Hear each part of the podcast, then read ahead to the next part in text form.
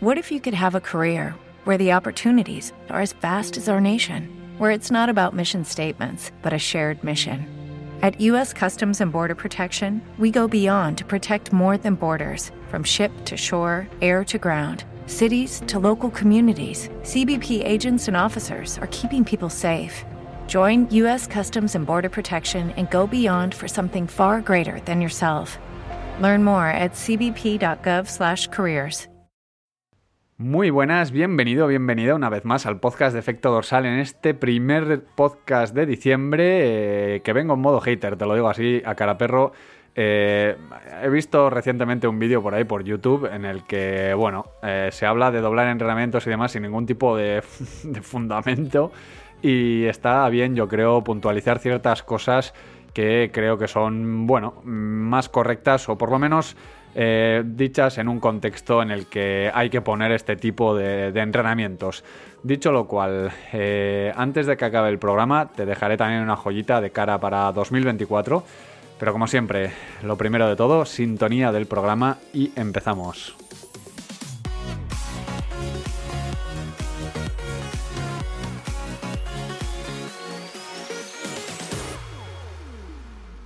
Bueno, habiendo hecho una intro un poco hater, eh, no quiero hablar directamente del vídeo que os comento que he visto, sino de ciertas puntualizaciones que, creo que se han saltado a la torera y, pues desde mi punto de vista, comentaré, ¿no? Eh, cuando hablamos de doblar entrenamientos, eh, no tenemos por qué hablar siempre del volumen, ¿no? Y sobre todo, el mayor error que he visto en el, en el vídeo que comentaba era el, dividir entrenamientos como si fuese, no sé, como si fuese una pizza. Eh, no puedes coger un entrenamiento base de hora y media, por ejemplo, y dividirlo en un entrenamiento de una hora y de media hora, ¿no? Porque eh, es pasarse la fisiología y el, y el objetivo de esa sesión de entrenamiento, pues un poco por la nariz, por no decir otra cosa, ¿no? Entonces, eh, primer punto, cuando, cuando hablamos de doblar entrenamientos, hablamos de que cada sesión es una sesión completa, ¿vale? No estamos hablando de que cojo una sesión que es muy larga y como es muy larga y no tengo tiempo para hacerla de tirón, la divido en dos, porque entonces estamos echando por tierra el objetivo de esa sesión, ¿vale? Hay, hay ciertas eh, adaptaciones, ciertas a nivel metabólico, a nivel eh, muscular, que solo se van a conseguir cuando llevemos cierto tiempo de sesión y cuando hayamos hecho un gasto calórico determinado, un trabajo determinado, ¿no? En kilojulios, en calorías, eh, como quieras. Entonces, todas esas adaptaciones solo las vamos a conseguir pues, cuando, por ejemplo, hacemos un rodaje de dos horas para una maratón, ¿no?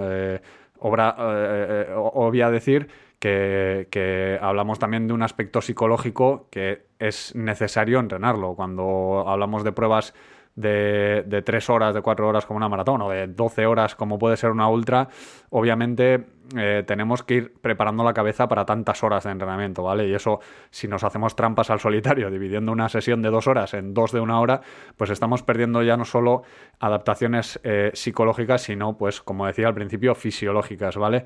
Eh, luego está el tema de, de doblar, voy a hablar que siempre sea el mismo deporte, ¿vale? En este caso, carrera de maratón. Em, está el caso de doblar sesiones diferentes, ¿vale? Que ahí estaríamos hablando de cosas distintas, estaríamos hablando bien o de entrenamiento cruzado, bien de sesiones de calidad diferentes eh, en triatlón, pero vamos a hablar de, running en este caso, ¿vale? Que es lo que nos atañe. Em, otro de las, de las errores o de, bueno, de puntualizaciones que podemos hacer es cuando tenemos que doblar Em, durante el día, ¿vale? Eh, es importante que si tenemos que doblar sesión, y cuando hablo de doblar sesión es hacer dos sesiones diferentes, no mm, chopear una sesión o cortar una sesión por donde queramos y acabarla a la tarde, que eso no es doblar sesión, eh, estamos hablando de que entre sesión y sesión tenemos que primar mucho la, recuperación, ¿vale? Y eso pasa por eh, hacer una buena recuperación, una buena carga de hidratos al final del primer entrenamiento para poder eh, sobre todo, pues reponer ese glucógeno que hemos gastado de cara al segundo entrenamiento, porque si no, el segundo entrenamiento va a ser un auténtico churro, ¿vale? Solo en ciertas ocasiones eh, vamos a poder eh, hablar de, de ese entrenamiento en vacío, ¿vale? De esa depleción de glucógeno que nos va a venir bien entrenar en ciertas ocasiones, ¿vale? Eh, a mi parecer, creo que entrenar, eh, hacer este tipo de entrenamientos de sleep low, train low, o sea, duerme vacío, ¿no? Pues haces un entrenamiento muy exigente el día anterior, eh, cenas pocos hidratos, duermes en recomillas vacío y más lo que vas vaciando de glucógeno por la noche y a la mañana siguiente haces una sesión en baja disponibilidad de glucógeno, creo que este tipo de sesiones no las deberíamos dejar tan al final de, de la temporada, entre comillas, o tan cerca del de la prueba objetivo, ¿vale? Cuando estamos hablando de la prueba objetivo tenemos que pensar que, estamos exigiéndole lo más al cuerpo, ¿vale? Que, los enrenos son lo más exigente dentro de ese mesociclo eh, y dentro de ese macrociclo. Y, y, al final eso requiere darle cariño, darle la recuperación que necesita al cuerpo, ¿vale? Pasando obviamente por una buena alimentación y una buena recarga de hidratos y que los entrenamientos que son a ritmo de competición vayan en buena disponibilidad de glucógeno porque al final es como vas a tu competir en la, en la, en la competición, ¿vale? En la carrera, en la maratón en este caso, etcétera, etcétera. No tiene sentido ponerte a hacer un rodaje de dos horas mañanero cuando, cuando te quedan dos semanas para tu objetivo o estás en la, en la semana de la competición en baja disponibilidad, ¿vale? No, no tiene mucho sentido porque el día de la carrera no va a ser así, ¿vale? Eso por otro lado. Y luego pues hablar de que al final la recuperación muscular siempre va a ser mejor cuando metemos hidratos ya no solo al final del entrenamiento para la recuperación, sino durante el entrenamiento, ¿vale? Con lo cual, eh, ojito con eso de hacer entrenamientos low carb o, entrenamientos en baja disponibilidad de glucógeno, sobre todo cuando son entrenamientos exigentes, ritmos de carrera, etcétera, etcétera, ¿vale? Dicho esto, eh, nos podríamos abrir otro melón que es el de doblar sesiones diferentes, ¿vale? De, diferentes deportes. Em, aquí estaríamos hablando que buscamos sobre todo la calidad o, que el segundo entrenamiento es el que eh, más nos va a costar a un nivel em, donde busquemos la calidad, ¿vale? O sea, el primer, el primer entrenamiento sería, digamos, para crear una fatiga previa X y en el segundo entrenamiento, sobre todo, buscar esas adaptaciones determinadas, que es que normalmente suelen ser pues, simulaciones de cómo vas a rendir tú en fatiga, etcétera, etcétera, ¿vale? Entonces, pues bueno, esto se usa mucho, por ejemplo, eh, para entrenamientos de ultradistancia en trail, de que haces recuperaciones incompletas, que se llama, ¿vale? Tú, eh, para simular que vas en el kilómetro 50 y pico de una carrera, de una ultra, Obviamente, pues el día anterior te metes una paliza de 35 kilómetros un sábado y al día siguiente pues intentas hacer otra salida de 20 y pico kilómetros. Obviamente esos 20 y pico kilómetros ya van a tener una fatiga previa importante, ¿vale? Que es lo que estamos buscando.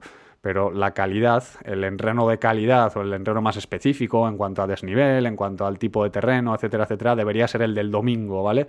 El, el sábado sería como una precarga, por así decirlo, ¿vale? Esto lo podemos buscar también con, con otro tipo de deporte, ¿vale? Podríamos hablar de meternos una buena tirada de bici, eh, fatigarnos lo suficiente, subiendo puertos, etcétera, etcétera, y al día siguiente hacer esa tirada de trail, ¿vale? Aunque el día anterior no hayamos hecho esa fatiga previa eh, con el deporte específico, la salida en fatiga que queremos simular, ese kilómetro 50 de una ultra, por ejemplo, tendríamos que hacerlo de manera específica, ¿vale? Haciendo trail, haciendo bastones, haciendo el desnivel que esté marcado o lo que vayamos a usar en carrera, ¿vale? Creo que es importante matizar todas estas cosas porque al final si no la gente se piensa que por el tema de ahorrar eh, y de poder encajar una hora a la mañana una a la tarde, pues eh, podemos eh, disociar o dividir, mejor dicho, una sesión de entrenamiento en dos sesiones más cortas, ¿vale? Y eso es un error garrafal. y más si hablamos de entrenamientos donde haya series, ¿no? Si tenemos tres horas de bici y la primera serie es de, o sea, la primera hora es de calentamiento, y luego tenemos dos subidas de 20 minutos, pues no puedes hacer el calentamiento a la mañana y a la tarde directamente en la primera hora a subir dos puertos de montaña. Creo que esto lo entiende todo el mundo, ¿no? Pues eh, estamos hablando de lo mismo, ¿vale? Para que os hagáis a la idea. Dicho esto, eh, no sé si tenéis alguna duda más con el tema de doblar sesiones, si queréis que, hagamos un programa más específico con vuestras dudas, dejarlas en los comentarios de Evox, de Spotify, donde, donde podáis comentar este episodio y, bueno, y le dedicamos una, charla a, este tema, ¿vale? Más que hacer una réplica a información que creo que no, que no es muy correcta, ¿vale? Dicho esto, eh, eh, hoy mismo a las once y media mandaré un correo a los de la newsletter con un programa de entrenamiento que, bueno, que estoy intentando validar completamente con gente a la que no la conozca previamente, ¿vale? Es un programa de entrenamiento que suelo, bueno, que suelo, que he utilizado en más de una ocasión, ¿vale? Con varios deportistas para el tema de la pretemporada, para mejorar sobre todo la condición aeróbica, primer umbral, eh, esfuerzos eh, prolongados, ¿vale? De cara pues, a, media distancia, olímpicos, etcétera, etcétera. Mejorar la, eficiencia aeróbica y la capacidad de resistencia y que quiero probar en un entorno aislado, vamos a decir, ¿no? En, personas que no, que no sepa el background que viene de la temporada anterior, etcétera, etcétera, ¿vale? Eh, dicho esto, os dejo en la descripción de este episodio eh, el enlace a toda la información y si alguno quiere pues eh, pasar a probar el programa que comento, pues ahí tiene toda la información, tiene el precio, porque obviamente lleva un, lleva un trabajo para mí.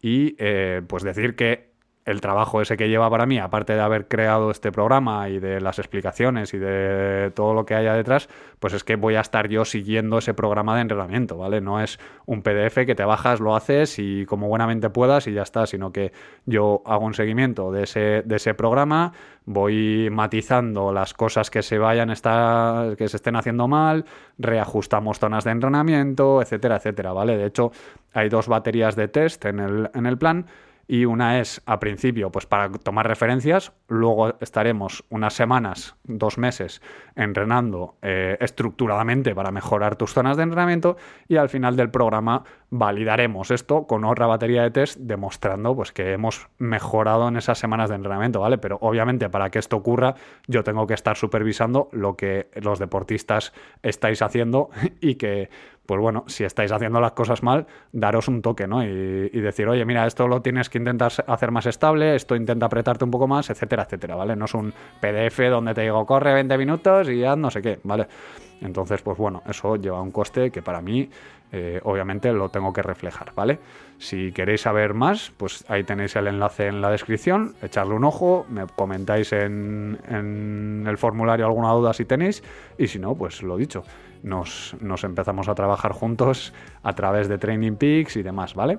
Dicho esto, la semana que viene seguramente, si me da tiempo a hacer todo el montaje, tendremos entrevista nueva, ¿vale? Ya os dije que quiero hacer al menos una al mes, aunque, aunque me lleve más rato, pero lo dicho, la semana que viene, si todo va bien, entrevista nueva en el podcast.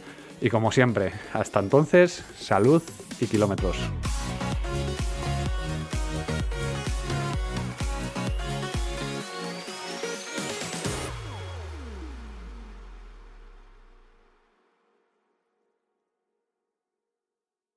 This is the smell of the leftover tuna fish sandwich you left in your lunchbox over the weekend in a wimpy trash bag. Wimpy, wimpy, wimpy!